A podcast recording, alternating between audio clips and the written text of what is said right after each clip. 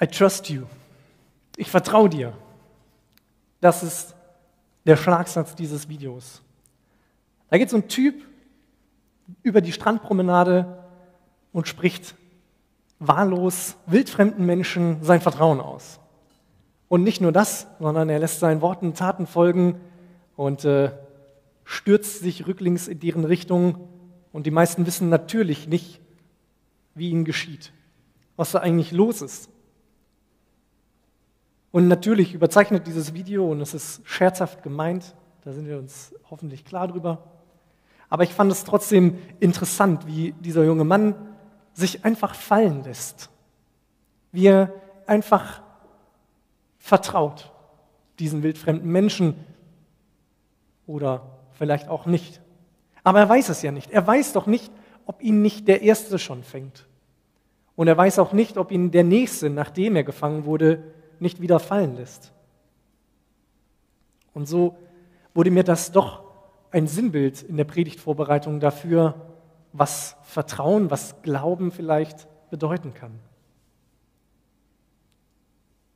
Und auch in der Geschichte, die uns der Daniel gerade gelesen hat, vielen Dank, geht es um Menschen, die meiner Meinung nach ein unfassbar großes Vertrauen an den Tag legen.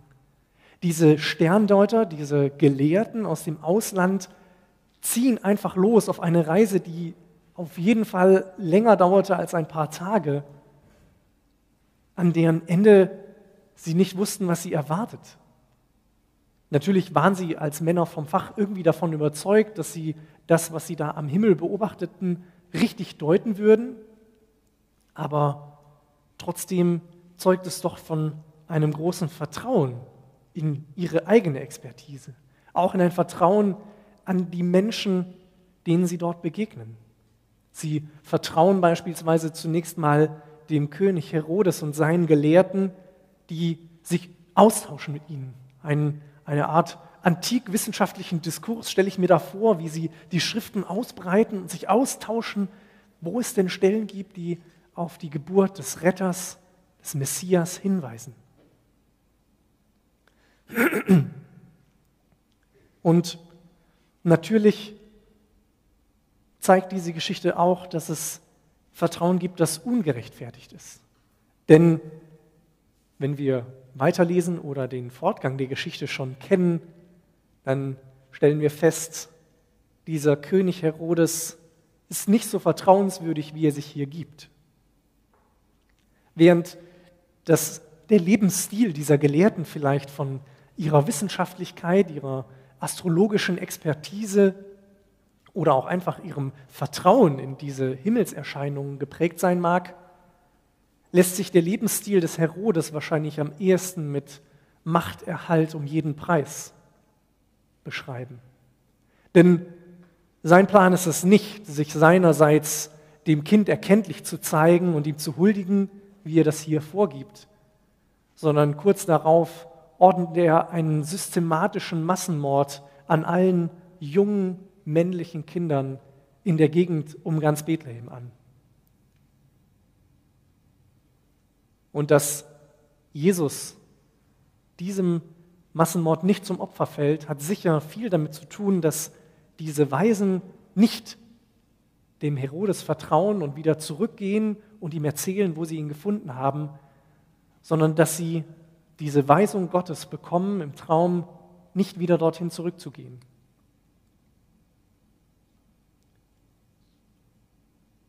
In kurzer Zeit finden wir hier also eine Geschichte mit ganz bunt gemischten Lebensstilen.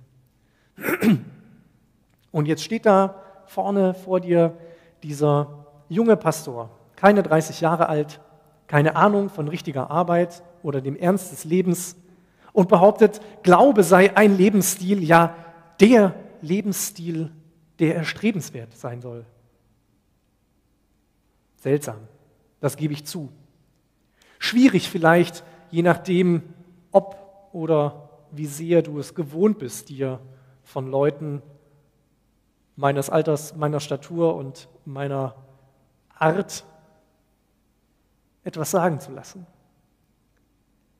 Wie sehr du es gewohnt bist, über deinen Lebensstil nachzudenken und den kritisch zu hinterfragen. Wir haben vorhin in unserer Wortwolke beleuchtet, was unsere Lebensstile beschreibt. Und ich habe ein bisschen dazu ausgeholt, was überhaupt ein Lebensstil sein kann. Und jetzt wäre also der nächste Schritt nochmal zu beleuchten, was Glaube bedeutet. Denn, sind wir mal ehrlich, das, was wir in diesem Video gesehen haben, das taugt ja doch nicht so richtig als Beispiel für das, was wir Glauben nennen.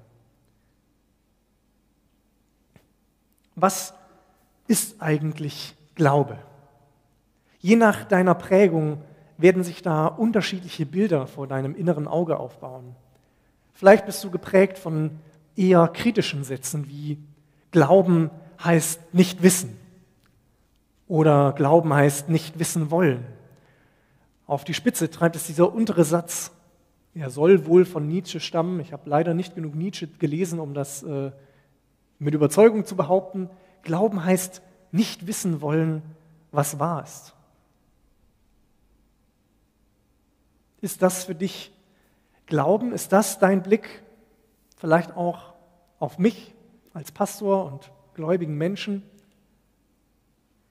Vielleicht bist du auch von anderen Richtungen geprägt. Vielleicht sagt dir sowas hier mehr zu. Da steht, Glaube ist die Erklärung für alles.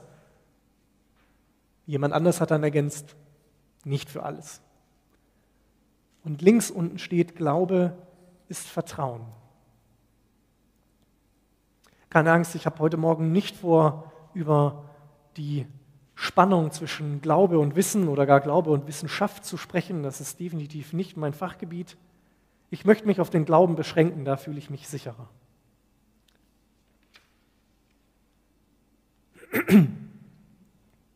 Glaube ist die Erklärung für alles.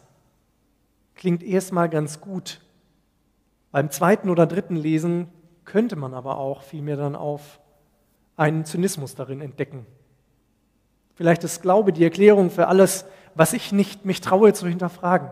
Für alles, was ich eben nicht so richtig erklären kann oder alles, was ich gar nicht so genau wissen will. Vielleicht glaube ich meinem Gegenüber das, was er da erzählt, um nicht nachfragen zu müssen, um das Thema verebben zu lassen und dann zu wechseln. Glaube ist Vertrauen, schleicht sich da so ins Bild und ist mir von den bisher genannten Sätzen doch der sympathischste. In der Bibel finden wir unfassbar viele Erzählungen über den Glauben. Wir finden schier zahllose Beispiele dafür, was es bedeutet zu glauben und wie Menschen aus Glauben leben. Und wir finden tatsächlich, wenn wir wissen, wo wir suchen müssen, auch so etwas wie eine Definition. Im Hebräerbrief beginnt das elfte Kapitel mit dieser Definition, einem Vers, der auch vielen bekannt sein dürfte. Was ist nun also der Glaube, heißt es da. Er ist das Vertrauen darauf, dass das, was wir hoffen, sich erfüllen wird und die Überzeugung, dass das, was man nicht sieht, existiert. Das Vertrauen darauf, dass das, was wir hoffen, sich erfüllen wird.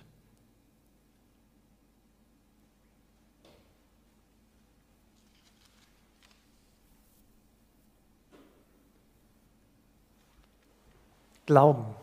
Kann das also ein Lebensstil sein, ein Leben, das geprägt ist, das charakteristisch bestimmt ist durch Vertrauen?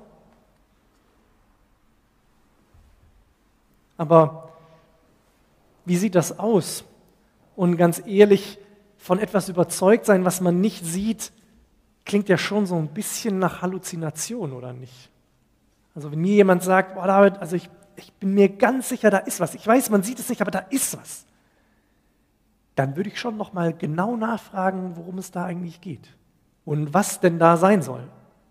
Ich kann das gut verstehen, wenn man da defensiv reagiert, wenn man das nicht einfach so akzeptiert, wenn jemand von etwas spricht, was man nicht sehen kann. Und doch ist es da. Aber ich denke, das macht deutlich, dass es wichtig ist, dass es beim Glauben nicht um eine abstrakte und losgelöste Größe geht, dass es nicht einfach darum geht, zu glauben um des Glaubens willen, sondern, und da halte ich die Bibel für sehr deutlich, es geht im Glauben immer auch an denjenigen, an den wir glauben. Verzeihung. Denn unser Glaube, Entschuldigung, unser Glaube richtet sich in eine Richtung, schwebt nicht einfach so im Raum herum oder gibt uns ein gutes Gefühl in unserer Körpermitte, sondern unser Glaube hat ein Gegenüber. Gott, an den wir glauben für uns Christen. Es ist also wichtig. Ein Leben, das von Vertrauen geprägt ist, das erinnert mich an meine Schulzeit. Ich musste von der fünften bis zur 13. Klasse circa 20 Minuten mit dem Zug fahren, um in die Stadt zu gelangen, in der meine Schule war. Das war eigentlich kein Problem. Mein Elternhaus steht ganz nah am Bahnhof. Da hatte ich immer die Möglichkeit, ganz knapp den Zug zu verpassen, weil ich doch zu spät losgelaufen bin. Aber auf dem Rückweg war es natürlich so, dass es immer wieder auch zu Wartezeiten kam am Bahnhof. Und der Bahnhof in dieser Stadt ist jetzt, würde ich sagen, auch nicht der sauberste Bahnhof, den ich kenne. Und ich war auch schon immer ein sehr gemütlicher Mensch, so dass ich eigentlich immer irgendwie eine Sitzgelegenheit gesucht habe. Die Bahnfahrer unter uns wissen, Sitzgelegenheiten und Bahnhöfe, da ist ein bisschen so ein, naja, was auch nicht, schwieriges Verhältnis. Die sind da, aber auch jetzt nicht so viele, sondern halt so ein paar, damit da welche sind. Und so wird man kreativ als junger Mensch, als Schüler, habe ich immer wieder äh, kreative Lösungen gefunden. Und eine, die sich sehr lange gehalten hat, war, dass ich mich auf so ein Geländer gesetzt habe. Es war äh, quasi zwischen der Treppe zur Unterführung und dem Bahnsteig ein Geländer und das machte ganz oben, wo es anfing, quasi so, ein, so eine 180 Grad, so eine Haarnadelkurve, weil es ja dann von oben kam und dann die Treppe entlang nach unten ging sodass da doppelt so viel Geländer war wie überall anders und da konnte man einfach toll sitzen. Und eines Tages saß ich da so, habe die Füße baumeln lassen, ganz gemütlich und war mit meinen Gedanken wieder viel unfassbar weit weg von diesem schmutzigen Bahnhof, irgendwo, keine Ahnung wo. Als so ein älterer Mann an mir vorbeiläuft, mich plötzlich anschaut und sagt, Sie demonstrieren aber Vertrauen in die Welt. Genau, ich hatte auch nicht so richtig eine Ahnung, was er eigentlich von mir will. Und bis ich begriffen hatte, war er auch schon wieder weg. Was er meinte war, es sei unverständlich für ihn, wie ich auf diesem Geländer sitzen kann, mit dem Rücken zu einer Treppe, die mehrere Meter in die Tiefe führt, ohne Angst zu haben, da abzustürzen und mir den Rücken zu brechen. Tatsächlich habe ich da auch ganz selten drüber nachgedacht. Er meinte also, ich strahle ein Vertrauen aus, weil ich mich sicher fühle. Heute würde ich das vielleicht sogar versuchen, als Kompliment auf meinen Glauben zu deuten. Damals war es definitiv einfach nur befremdlich. Aber eben, weil ich nicht verstanden habe, warum, was das mit der Welt zu tun hat. Mein Gefühl der Sicherheit, dass ich wohl nicht abstürzen und mir den Rücken brechen würde, hatte doch mit der Welt nichts zu tun. Die Welt würde nicht plötzlich anhalten, also aufhören, sich zu drehen, sodass ich das Gleichgewicht verliere. Die Welt wäre auch nicht derjenige, der mir einen Schubs gibt, um mich zu ärgern und zu sehen, ob ich mich denn halten kann. Das wären vielleicht freche Klassenkameraden gewesen. Aber die Welt hatte doch erstmal mit mir auf diesem Geländer nichts zu tun. Mein Vertrauen, das ich damals wohl schon gehabt haben dürfte, richtete sie nicht an die Welt. Natürlich vertraue ich heute noch darauf, dass die Welt mich irgendwie hält durch ihre Anziehungskraft und ich nicht wie so ein Heliumballon einfach in die Wolken schwebe. Aber mein eigentliches Vertrauen gilt damals wie heute meinem Gott, von dem ich überzeugt bin, dass er mich hält, noch viel fester als die Anziehungskraft unter meinen Füßen. Dem ich vertraue, dass er mich bewahrt zum Glück, zu meinem großen Glück und ihm sei es gedankt, auch dann, wenn ich mal blöde Sachen mache. Zum Beispiel mich auf Geländer setzen über tiefen Treppen. Und ich fürchte, ich habe auch noch blödere Sachen gemacht seither. Und trotzdem erlebe ich immer wieder, wie er mich bewahrt, auf mich aufpasst. Und das gibt mir Vertrauen. Und so ist mein Glaube, mein Vertrauen an Gott nicht irgendwie widersprüchlich zu einem faktisch gesicherten Wissen, sondern er bedeutet, dass ich mich auf das verlasse, was ich erfahren habe, dass es da diesen Gott gibt, diese Person, die ich kenne und die ich eben als diesen Gott kenne, der treu ist, der zu dem steht, was er sagt, auf den ich mich verlassen kann. Ein altes Kirchenlied drückt es so aus. Glauben heißt wissen, es tagt. Heißt, es wird hell, wenn man es wagt. Es geht nicht genauso weiter, aber ich kann den Text nicht auswendig. Glauben heißt wissen, es tagt. Also geht es um ein Vertrauen darauf, dass die Nacht und die Beschwernis, die Dunkelheit dieser Welt nicht alles ist eben gerade nicht das Vertrauen in diese Welt, sondern das Vertrauen auf den, der noch viel größer ist. Das Vertrauen auch auf den, der von sich sagt, ich habe die Welt überwunden. Das Vertrauen darauf, dass es diesen Morgen gibt, auf den unsere Zeit sich zubewegt, an dem das Licht Gottes diese Dunkelheit durchbricht.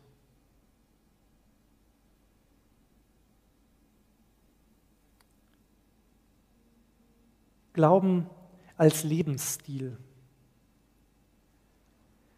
sollte dann doch bedeuten, dass mein Leben daran wiedererkannt werden kann, dass ich vertraue. Nicht in eine abstrakte Größe wie etwa die Welt, auch nicht in materielle Güter wie mein Geld, mein Kontostand, mein Auto oder mein Haus, noch nicht einmal in soziale Beziehungen, nicht in meine Freundschaften, in meine Gemeinde, noch nicht mal in meine Ehe, sondern Vertrauen in diese eine Person, die wirklich vertrauenswürdig ist, nämlich Gott. Und daraus zu leben. Und wenn du an dieser Stelle das Gefühl hast, puh, das ist ganz schön viel, das ist ganz schön groß, dann bin ich ganz bei dir. Als ich locker flockig vor ein paar Wochen diesem Gottesdienst heute diesen Titel gegeben habe und damit dieser Predigt, hätte ich nicht gedacht, dass das so ein Brocken wird. Ich hätte gedacht, es geht hier so ein bisschen um frommes Leben, um schau mal, dass die anderen Leute mitkriegen, dass du Christ bist. Aber ich merke, dass es mehr. Das ist groß, das ist herausfordernd und schwierig. Ein Leben zu leben, an dem sich erkennen lässt, es ist geprägt von Vertrauen in Gott. Das heißt nicht waghalsig diese Beziehung zu Gott auf die Probe stellen, indem ich immer noch mal eine Runde größeres Risiko eingehe und das fromm damit kaschiere, zu sagen, na Gott wird das schon richten. Aber es heißt, das Risiko nicht zu scheuen, wenn ich feststelle, Gott ruft mich auch in unbekannte Gefilde. Glauben als Lebensstil, das bedeutet auch nicht, dass es keine Sorgen, keine Ängste und keine Probleme mehr gibt. Diesem Gott zu vertrauen heißt nicht, dass das Leben einfach nur leichter wird. Manchmal ist sogar das Gegenteil der Fall und unser Vertrauen in unser Gott kostet uns ganz viel. Aber ein Glauben als Lebensstil zu haben bedeutet, dass die Probleme, Ängste und Sorgen nicht alles sind. So wie eben diese Nacht, die vor der Dämmerung liegt.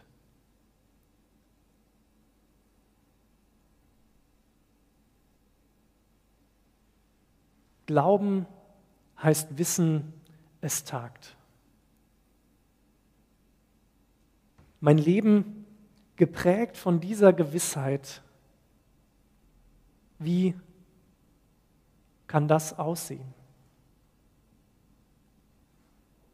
Ich glaube, es bedeutet, dass wir bereit sind, uns fallen zu lassen, in der Gewissheit, dass Gott uns auffängt.